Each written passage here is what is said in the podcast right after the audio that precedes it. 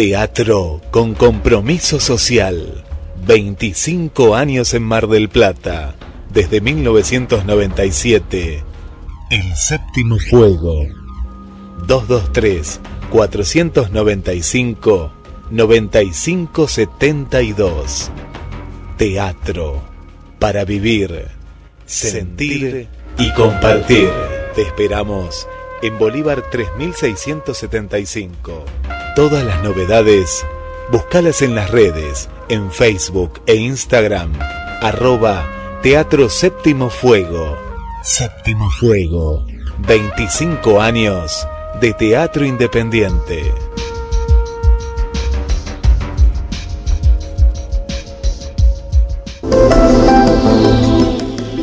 Cuando la oscuridad se fusiona con nuestras melodías. GDS Radio, la radio que nos une. Escúchanos en www.gdsradio.com. De Mar del Plata al mundo, GDS Radio, la radio que nos une. Yo te espero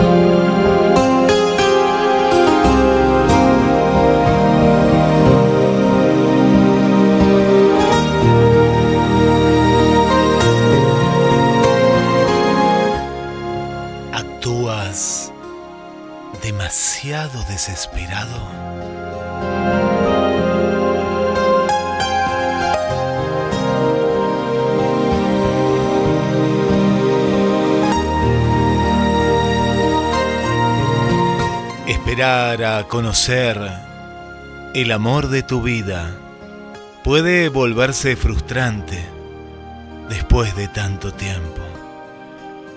Puedes dejar de lado todas tus condiciones y abandonar tus estandartes con la esperanza de encontrar a alguien pronto.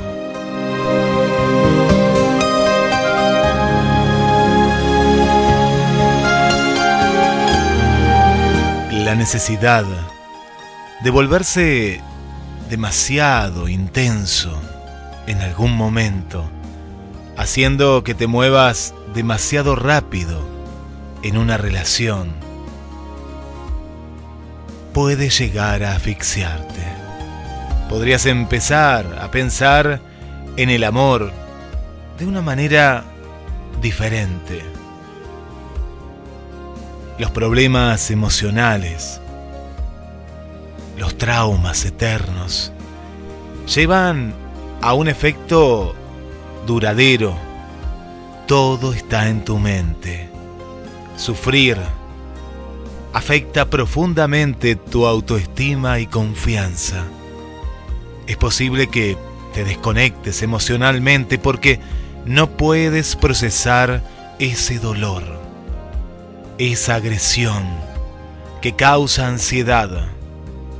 Tales emociones, por falta de amor, hacen que fracases una y otra vez en las relaciones presentes.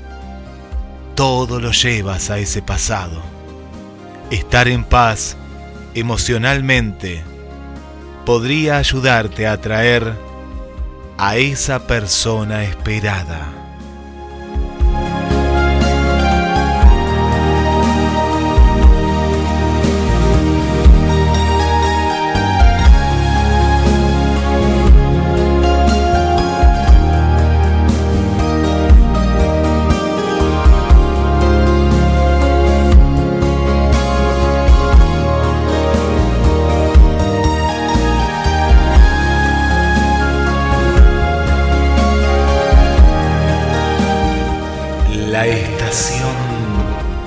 los sueños.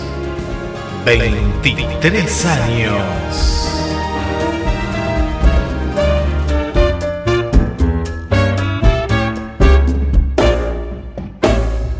Tengo que hacerme un rosario con tus dientes de marfil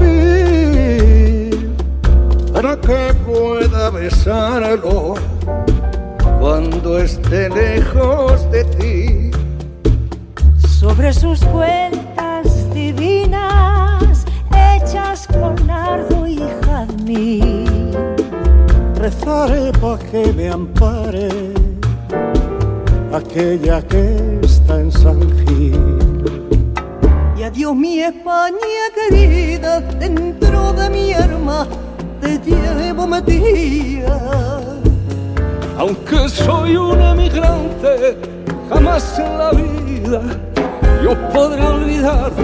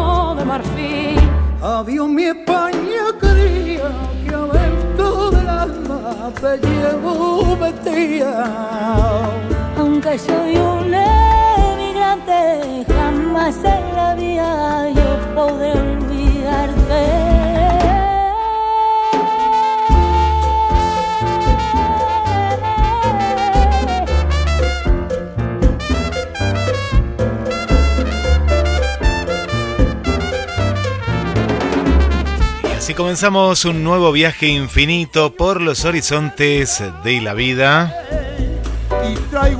El emigrante Joan Manuel Serrat, Estrella Morente, Antonio Carmona, Diana Navarro, Ana Belén, Pasión Vega, José Luis Perales, José Mercé, qué equipo. Son todos españoles. Y ahora se imaginarán el por qué. Pero antes quiero saludar a mi compañero Roberto. ¿Cómo estás? Bienvenido. ¿Qué tal? Buenas noches amigos. ¿Qué tal Guillermo? ¿Cómo andás? Muy bien, muy bien. Y desde hoy yo tengo la camiseta argentina, pero ¿cuántos tenemos? Uno, dos, Oh. tres, cuatro, cinco, seis, siete cantantes españoles cantando a la vez. ¿Esto te suena a algo?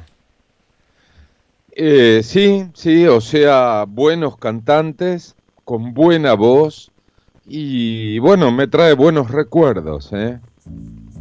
Hay algo más, ¿eh? Porque tuve que buscar un tema que haya tantos cantantes porque fueron muchos los goles de, de España que hoy le metió a Costa Rica. Siete goles, un partido hermoso y me parece que hasta el momento fue el mejor partido de, de- del Mundial, ¿no? Un partido, más allá de los goles, qué bien que juega España. Da, da placer ver, no como otras selecciones, ¿no? Pero da placer ver, Así verdad es. que partidazo. Esperemos, esperemos que España no le haga tantos goles a Alemania, pero que le gane. Eh, y si le sí. gana a Alemania, otra vez como en el 2018, Alemania vuelve a su casa. Vuelve a su casa. Eh, si juega como jugó con, con Japón, te digo que le va a ser. Es muy complicado para Alemania, eh, porque España juega muy bien. Te digo que juega como tres selecciones argentinas. Juega. Se, eh, parece Brasil como juega. Eh, se divierten, juegan al toque, hacen caños. Eh, me encantó ver a España. Me encantó porque Francia también ganó por goleada. ¿Quién más ganó por goleada? Inglaterra ganó por goleada. Pero España en este partido mostró ese plus de alegría, ¿no? No como los argentinos que juegan asustados, no. Jugaban alegres, ¿eh? se divertían, disfrutaban de, del juego. Por lo menos en este primer partido, que todo eso qué complicado que es el primer partido, España lo pasó por arriba a, a Costa Rica. Le podría haber hecho 10 goles, te digo, la verdad, era impresionante. Me gustaría ver a Brasil, que no sé si juega mañana o pasado, a ver cómo juega Vamos a ver cómo juega Brasil, sí, que siempre es el, el juego bonito. Mañana juega Uruguay, eso lo tengo muy en claro. Mañana juega Uruguay a las 10 de la mañana. También mañana juega Portugal y gana. Uruguay juega con Corea del Sur. ¿Y dónde están los amigos de Brasil? Que nos escucha mucha gente ¿eh? de Brasil. Ahí está Manuel Oliveira. Ahí está María Elena también. Estoy viendo dónde está Brasil que no lo, no lo estoy encontrando. ¿En qué grupo está Brasil? Hoy no habrá jugado, ¿no? Pues yo no vi todo. ¿Sabes que en este... No, lo veo a Brasil en este fixture. Pero que sigue atrás. No, atrás no sigue. A este fixture le falta algo. Eh, me doy cuenta ahora el que tengo. Porque no tengo a Brasil. No, no lo tengo. No es que no lo encuentre, sino que este fixture que lo hizo un amigo ahí de, de Córdoba y Brown no tiene a, a, Brasil, pero Brasil sabemos que está en el Mundial, ¿o no, Roberto? Sí, sí está. Que nos ayude del otro lado, sí, ¿cómo no va a estar? Para que acá tenga otro fixture. Y este sí tiene a Brasil, ¿no? Este fixture está. Ya le encontré unas cuantas fallas. No, no tiene. Bueno, eh, Brasil. Brasil juega mañana a las 4 de la tarde con Serbia. Igual que Suiza y Camerún. Es el primer partido a las 7 de la mañana. Así que Brasil y Uruguay juegan mañana. Uruguay, que son los partidos que más nos interesan de este lado. Uruguay juega a las 10 de la mañana con Corea del Sur y Brasil con Serbia a las 4 de la tarde, hora argentina. Bueno, buenos partidos de este, de este mundial, ¿no? Este mundial eh, particular, ¿no? Que se juega en, tierras, en tierras árabes. Tenemos un programa muy especial, Roberto, hoy, como todos los miércoles, pero hoy es súper interesante, tenemos muchas notas. Les voy a contar la última para que se queden hasta el final, porque una nota de último momento que detectan una grieta en el campo magnético de, la, de, de nuestro planeta Tierra, ¿no? Este, este campo magnético terrestre detectan una grieta. ¿Qué sucede con esto? Bueno, quédate en misterios sin resolver porque es un enigma, lo tenemos aquí y es algo maravilloso lo que ha sucedido. Pero no nos alejamos tampoco tanto, un poco sí. Viste que hoy en día todo el mundo está con el tema del celular, que la batería se le acaba, que se tiene que cambiar el celular por la batería, y, el tema del litio, que lo hemos charlado aquí, que es el, el mineral del futuro, porque los autos eléctricos necesitan del litio, y los celulares que todo el mundo usa, ¿no? Es algo que vos podés pensar en, en, algo que tenga todo el mundo. En el año 60 pensabas en una heladera, en el 50 hoy también todo el mundo tiene una heladera, pero la tecnología hoy en día hace que haya más celulares que heladeras, por ejemplo. Y acá está algo muy particular y curioso porque se preguntan los científicos, ¿podremos cargar el celular con la energía pero transmitida directamente desde el espacio? Y la respuesta es que la generación de energía solar se ha vuelto mucho más barata y eficiente en los últimos años, pero no importa cuánto avance la tecnología, las limitaciones estas que contábamos, fundamentalmente, siempre van a permanecer. Los paneles solares no solo pueden generar energía durante el día, pero las nubes, ¿qué pasa? A menudo se interponen en el camino y gran parte de la luz solar es absorbida por la atmósfera durante su viaje al suelo y no nos llega toda esa energía. ¿Qué pasaría, Roberto, amigas y amigos, si en cambio pudiéramos recolectar energía solar, pero en el espacio, y enviarla a la superficie terrestre? La luz del Sol es en promedio más de 10 veces más intensa en la parte superior de la atmósfera que en la superficie de la Tierra.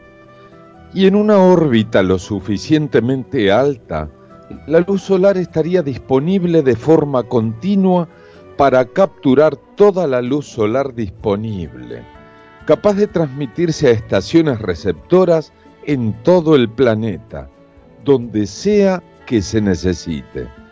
La energía sería transferida de forma inalámbrica, haciendo posible su transferencia a la estación receptora donde se requiera incluso a la Luna o a otros planetas, donde un suministro de energía fácilmente disponible aumentará nuestra capacidad para explorar estos lugares.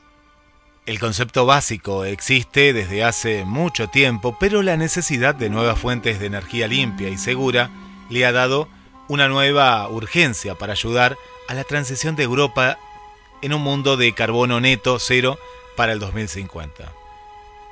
Es muy complicado, lo veo con el conflicto Ucrania-Rusia, pero es lo que se espera.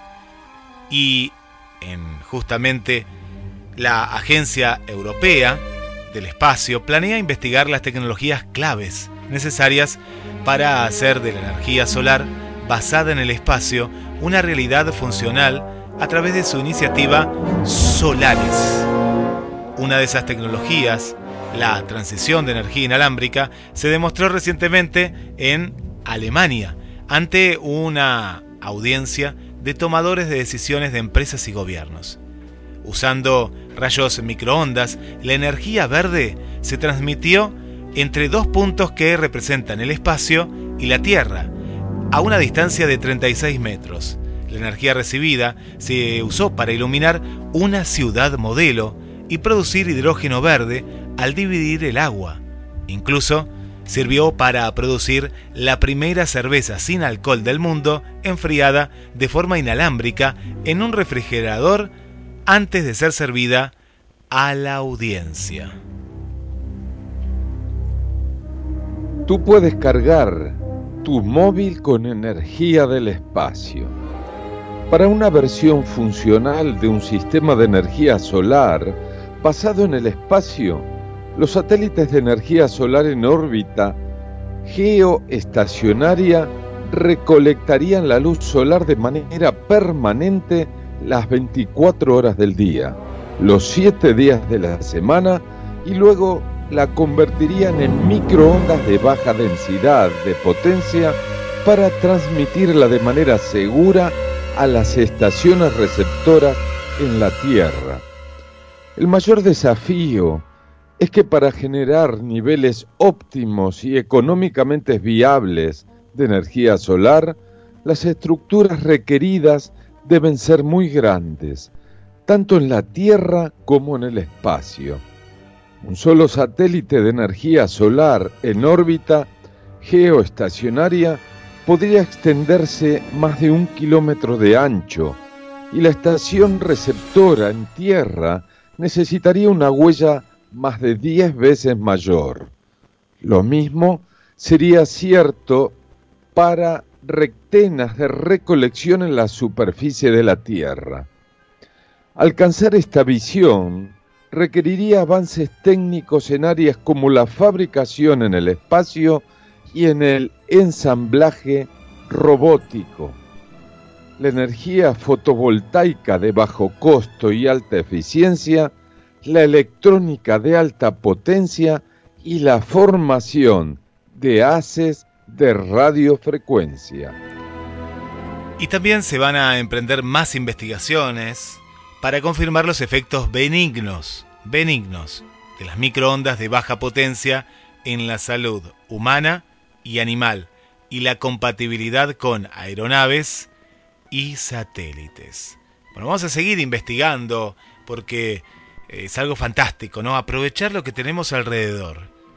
Hoy también vamos a estar hablando, Roberto, que siempre contamos de las fotos, ¿no? Del James Webb, pero esta semana hizo una gran, gran investigación, gran descubrimiento en el cual habrá vida en otros planetas. En instantes nada más lo vamos a contestar. Pero algo extraño está sucediendo en China.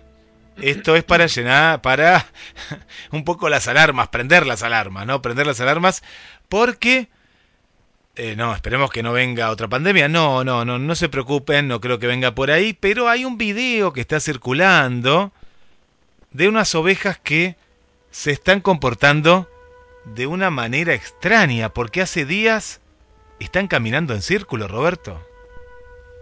Parece que sí.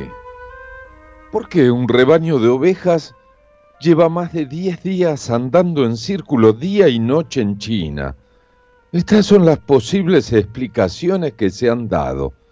En humanos, la listeriosis es una infección causada generalmente por ingerir alimentos contaminados con la bacteria por listeria monocitogenes.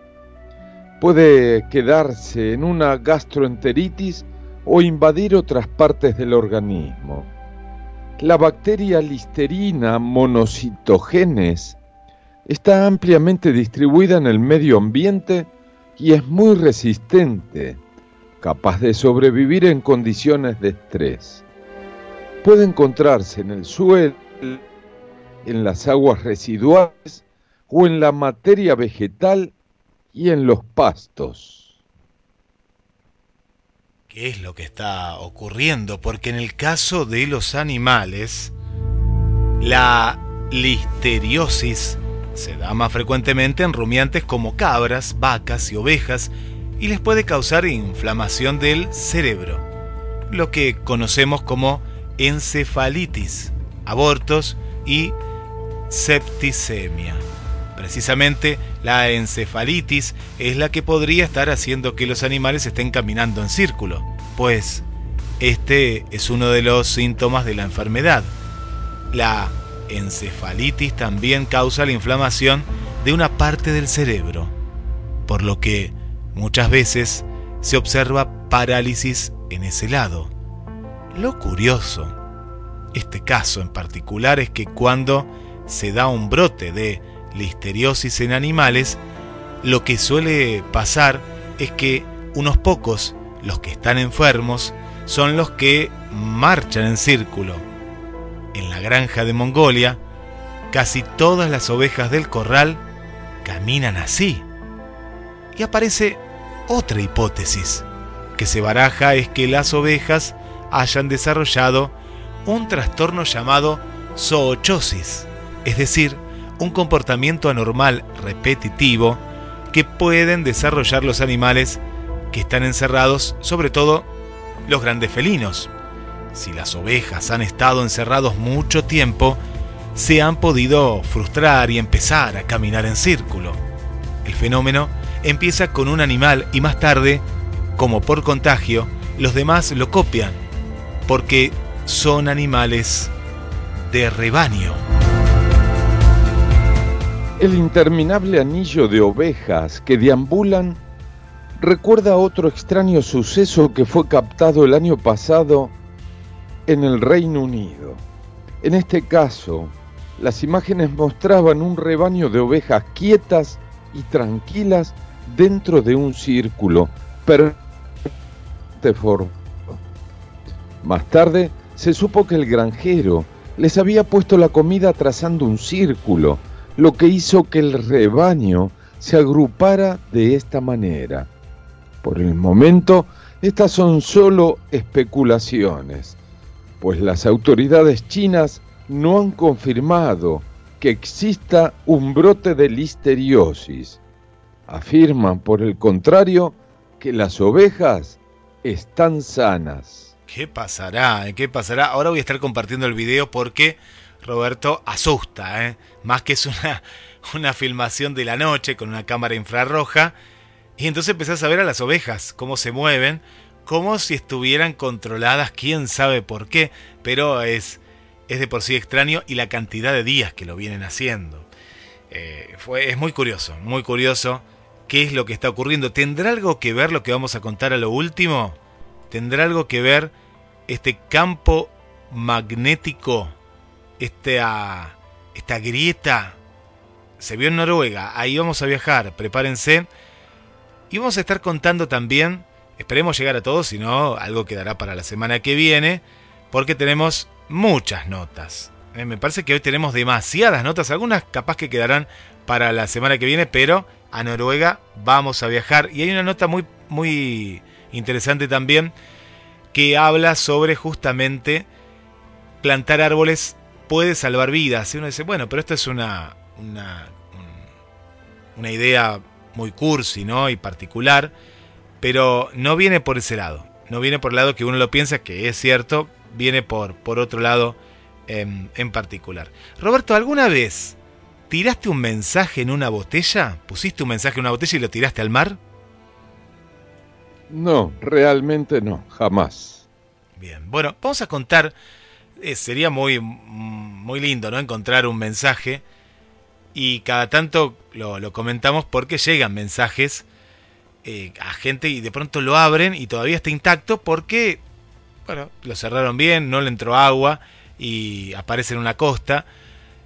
Recuerdo uno que lo habían enviado de Uruguay a, y quedó, terminó en la Argentina y haciendo unos contactos encontraron quién lo había eh, quién había arrojado y en qué momento había arrojado ese mensaje. Pero era, era más contemporáneo, habían pasado, me parece que eran 18 años en ese momento. Bueno, ahora pasó un montón, pasaron siglos y siglos de esta botella que se encontró eh, con un mensaje en el mar. Se viene el cuento y le mandamos un saludo para Susana, Susana, Susana del Vito. Muchos ya la conocen y muchos la van a conocer porque comienza un nuevo programa el primer sábado de diciembre, comienza una nueva temporada de Dialogando con la Vida por GDS Radio los sábados al mediodía. Prepárense para un programa en el cual se va a abordar la, filosofía y, mucho más, ¿eh? mucho más, mucho más que pueden encontrar la entrevista en GDS en YouTube. Se viene el cuento Quédate cerca de la estación de los sueños, las noches especiales de cada miércoles, 23 años en el aire.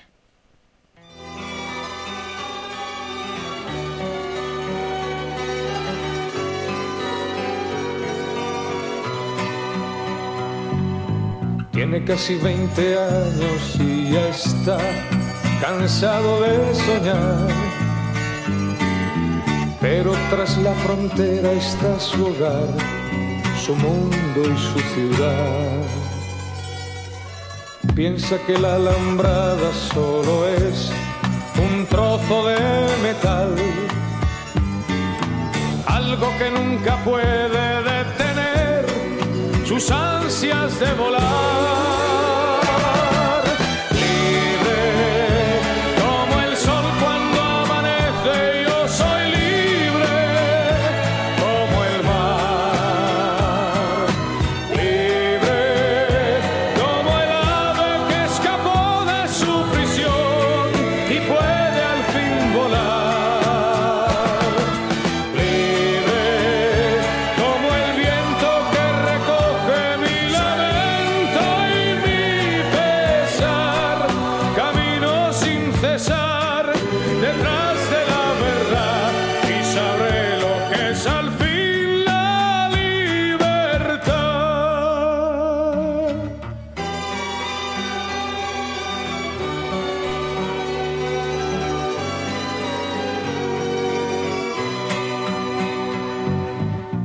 Su amor por bandera se marchó cantando una canción.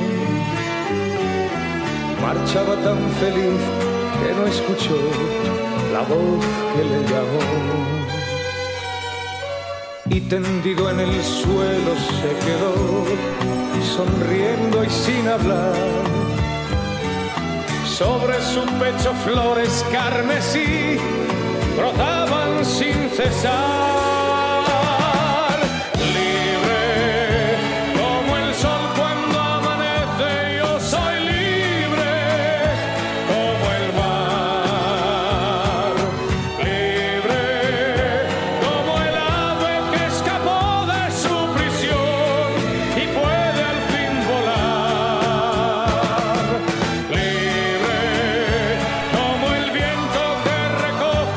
Esperamos tus mensajes y pedidos musicales al más 54 223 4 48 46 37. GDS, la radio que nos une.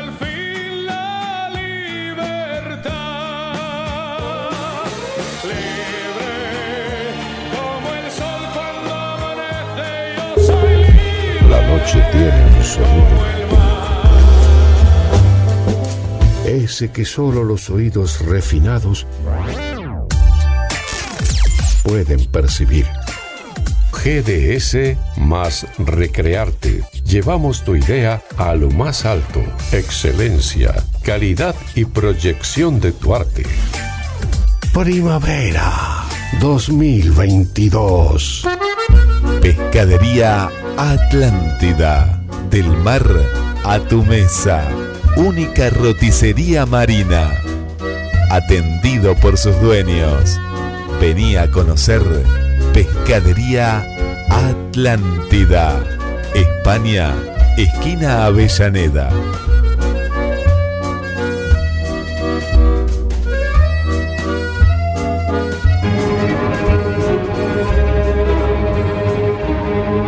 Hoy presentamos El sabio y el botero.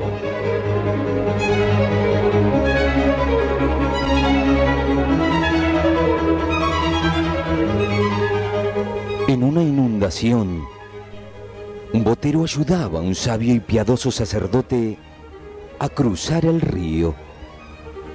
El sacerdote se dio cuenta de que el pobre botero era muy ignorante y quiso ayudarlo a su modo.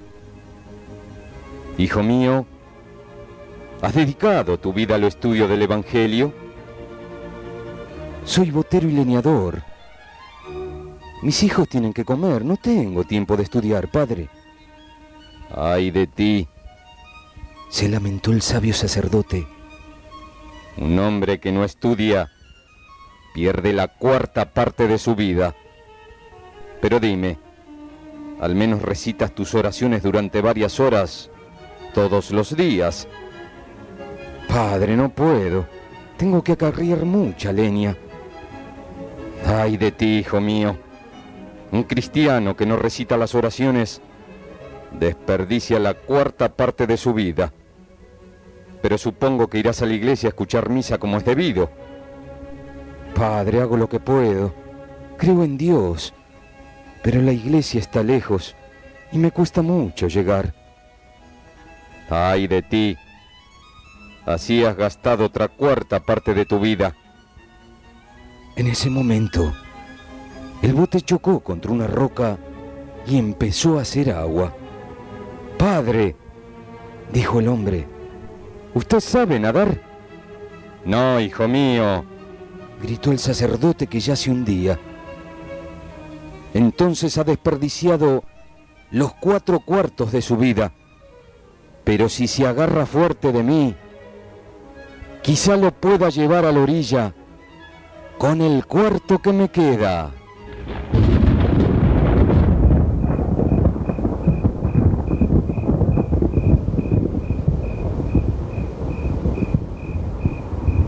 En este cuento, la falta de sentido común del sabio sacerdote se hace evidente en su trato con el botero.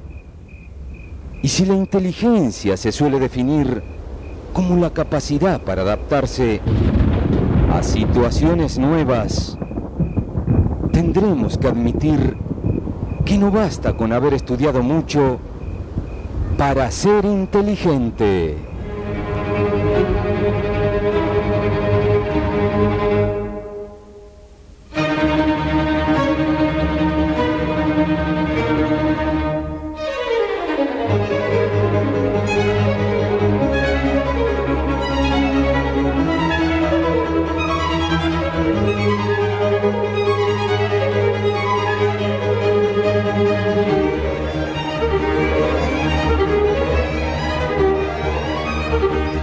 Próxima, amigos.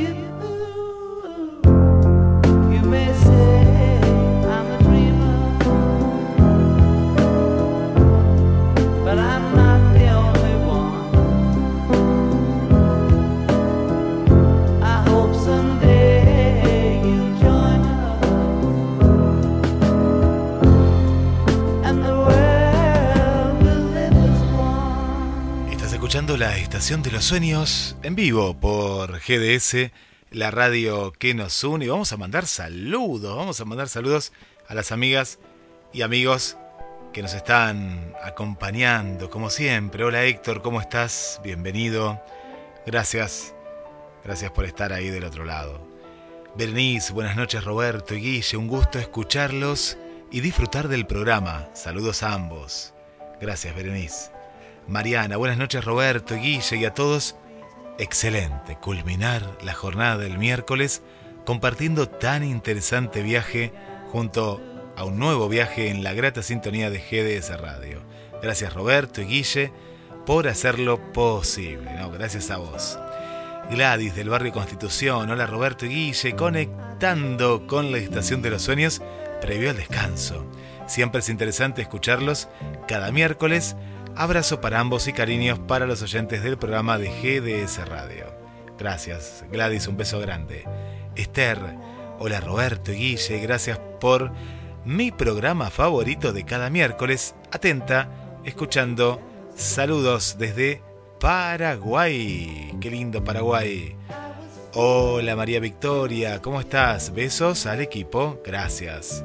Esther nos acota, excelente el cuento, muchas gracias Roberto. Y nos comparte el tema que estamos escuchando de John Lennon, Imagine, que lo pidió Susana, ¿eh? Susana del barrio Pompeya. Le mandamos un abrazo también para, para Juan Carlos y gracias por la sintonía. También un tocayo mío, a Guille, bienvenido aquí de Mar del Plata también. Gracias por estar eh, del otro lado. Y un último saludo en este bloque para María Belén. Gracias por acompañarnos siempre, ¿eh? siempre, siempre, María Belén. Y nuestra amiga Paula desde Capital Federal. Gracias a todos por la sintonía y ahora vamos a seguir mandando saludos porque la veo que está Susi también, está Cris de Cali, Colombia. Gracias, gracias por estar. Y hablamos de este mensaje en la botella, Roberto, y el mensaje en una botella se encontró recientemente bajo las tablas del suelo de una casa en Escocia. Podría ser uno de los más antiguos del mundo en una botella de whisky. La botella de whisky tiene un buen vidrio.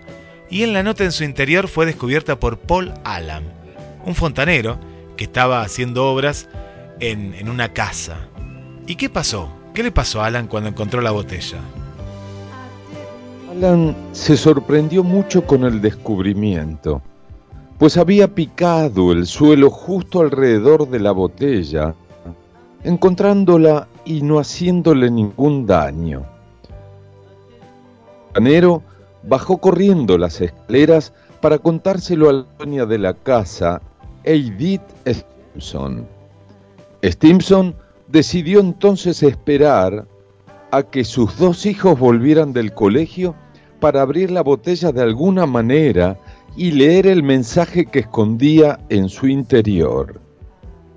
La familia trató por todos los medios de no romper la botella intentando sacar la nota con pinzas y alicates.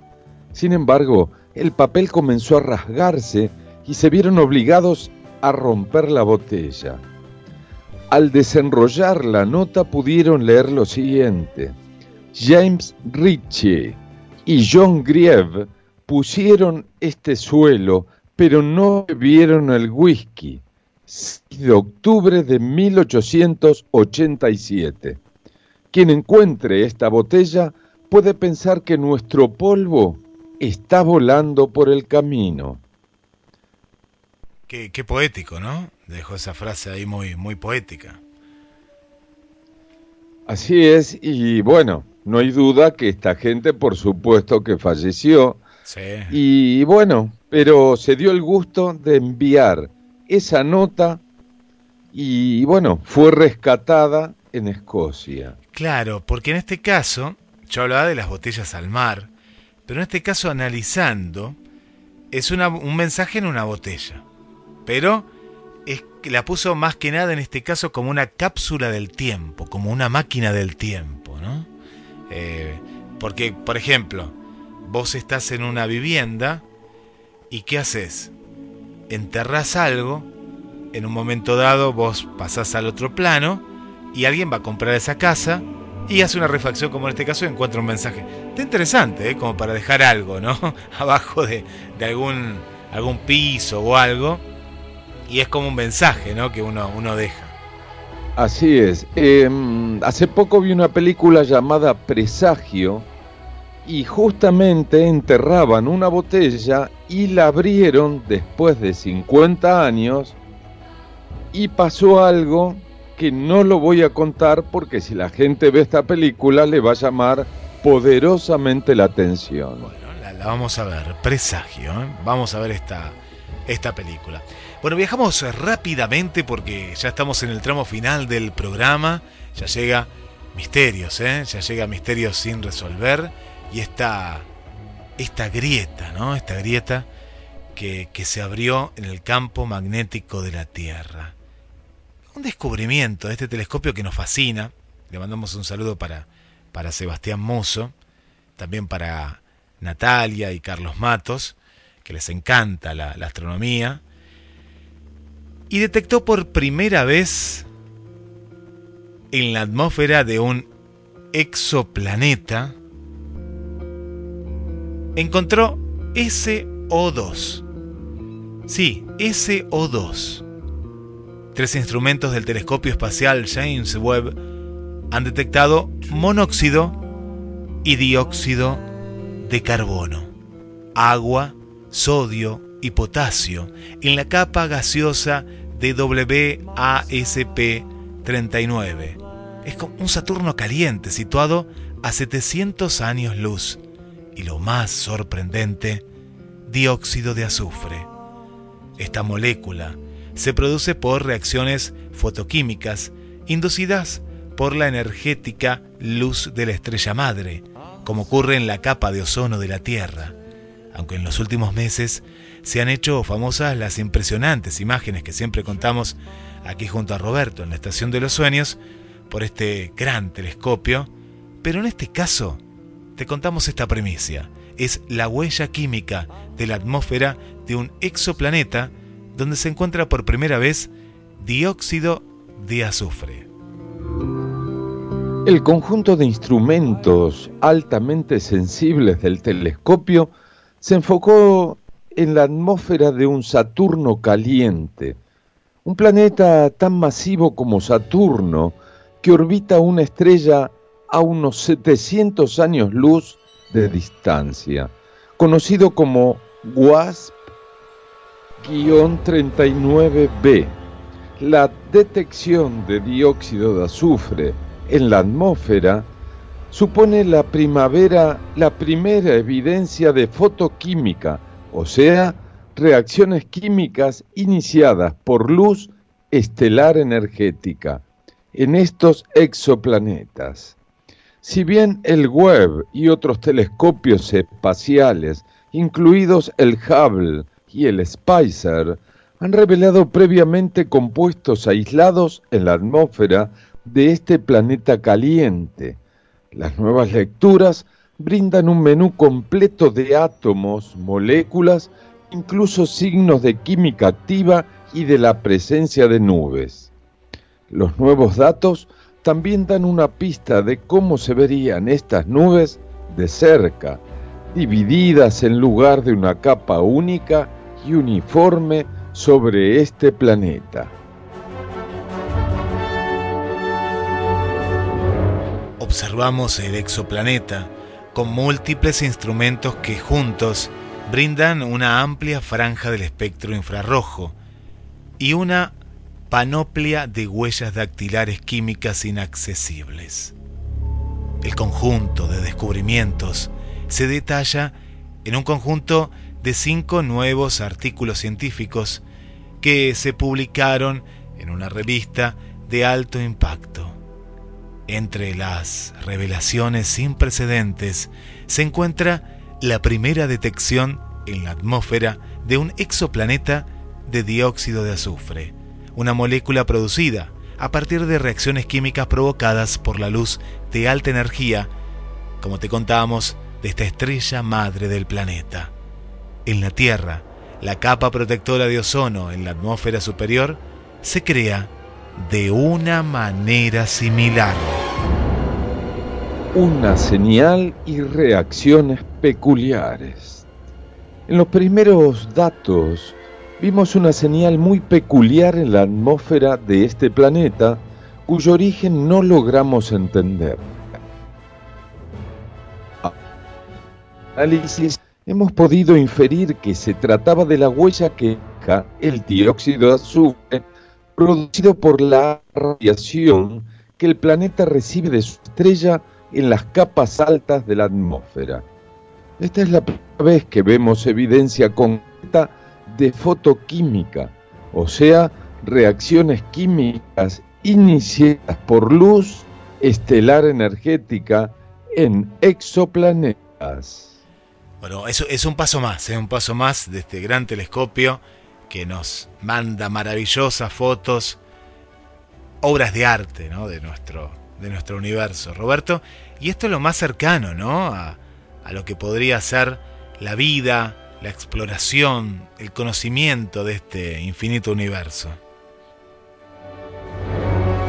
Así es, este, mm, pero creo que el ser humano si llegaría a esos planetas, también cometería el mismo error que cometen en nuestro planeta. ¿Sí? Lo agotarían, sí, sí, sí. Lo, lo, digamos, lo contaminarían porque es propio del ser humano. Sí, estamos seguros de eso. Estamos seguros. Sí, sí, sí. Vos fíjate que se tiene que. Tenemos como que tocar fondo para poder pensar en, un futuro. Sabemos que tenemos una fecha de vencimiento que es el 2040, si no hacemos algo. Y vos fíjate que hablábamos del carbono cero, ahora lo estiraron al 2050 cuando era el 2030. Pero esto es por el conflicto eh, que no se justifica tampoco, ¿no? De, de- de Ucrania y Rusia. Vuelven nuevamente a contaminar más el planeta Tierra. La nota de plantar árboles puede salvar vidas. La vamos a dejar para la semana que viene. Así que estén muy atentas, muy atentos porque es una gran nota. Van a pensar por un lado, pero es algo que deberíamos hacer en cada rincón del planeta Tierra y en cada barrio, ¿no? Vamos más al barrio, más a, a- a lo nuestro. Prepárense para esta nota. En siete días se la vamos a estar contando. Porque llegó Misterios, llegó Misterios sin resolver y detectan una grieta en el campo magnético del planeta Tierra.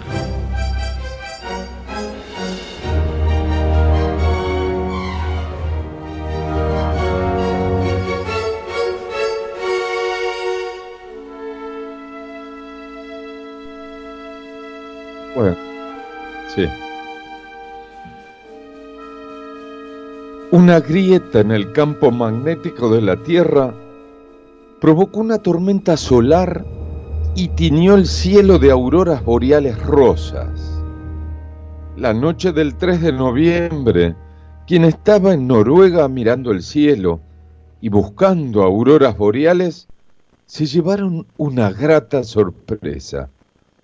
En verdad, vieron un evento único, una grieta en el campo magnético de la Tierra provocada por una tormenta solar. El cielo noruego se cubrió de un auténtico espectáculo de auroras boreales rosas, un fenómeno considerado extremadamente raro, pero que se produjo después de que una tormenta solar abriera una grieta en el campo magnético terrestre. Imagínense un cielo rosa. Algunos científicos detectaron la brecha en el campo magnético de la Tierra después que una tormenta solar clasificada como G1 golpeara el planeta. Al abrirse la grieta, las partículas solares altamente energéticas pudieron penetrar más profundamente en la atmósfera de lo que suele ser habitual lo que desencadenó las luces de colores más inusuales en las auroras, que normalmente muestran colores azulados y verdosos. Marcus Barik, un guía local de auroras boreales en la ciudad de Tromsø, fue testigo del espectáculo, capturando rápidamente los colores rosas que solo duraron unos dos minutos. Las auroras normales tienen lugar entre 100 y 300 kilómetros de la atmósfera, donde las partículas de oxígeno, movidas por el viento solar, emiten un tono verde. Por lo general, el campo magnético de la Tierra evita que el viento solar llegue más profundo que eso.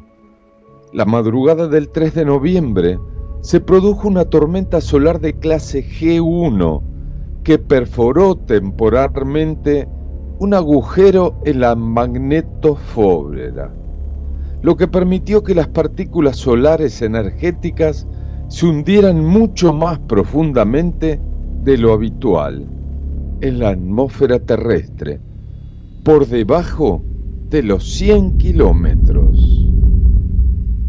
Es precisamente a esa altitud cuando la atmósfera tiene un mayor porcentaje de nitrógeno, que se ilumina en un tono diferente al del oxígeno cuando se agita. La tormenta de clase G1 también provocó sucesos extraños en Suecia, donde una enigmática línea azul sobrevolaba sobre el Parque Nacional Avisco.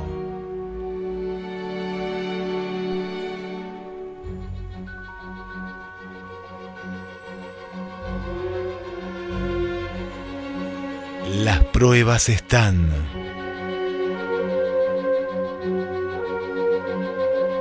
Pero el misterio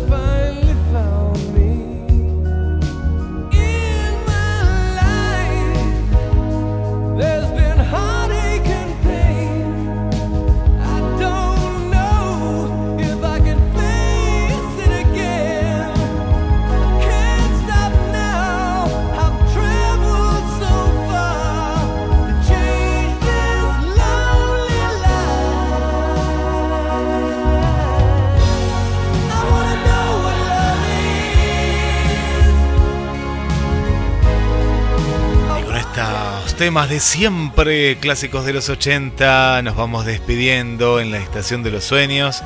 Susi Rodríguez, María, ¿cómo están desde Hurlingham? Hola Roberto, Guille, buenas noches para todos.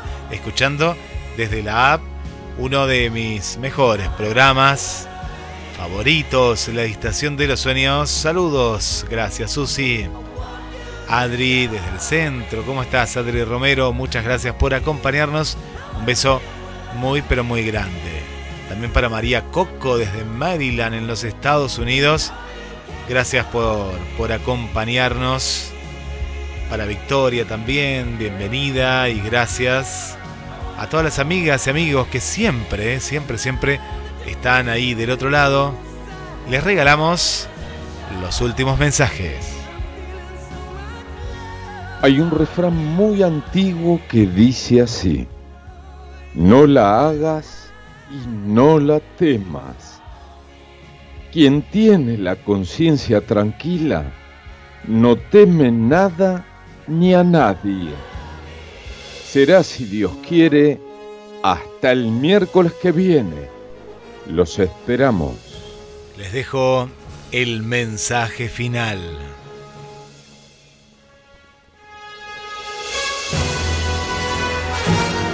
Las barreras construidas para no dejar que el amor llegue pueden ser algunas que realmente se necesitan eliminar completamente.